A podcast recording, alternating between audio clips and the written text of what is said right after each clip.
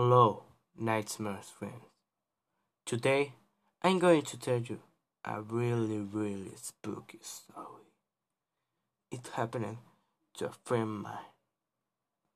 Her name is Angela.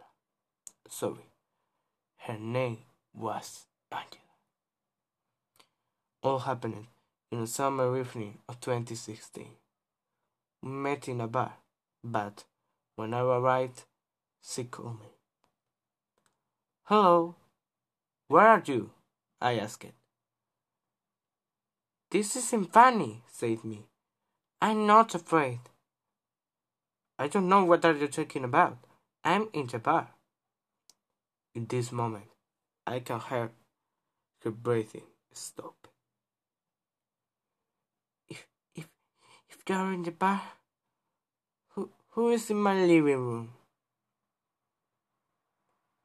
I ran to her house, all the fast my legs can, but she won't, she won't was here. She vanished, and no one saw it again.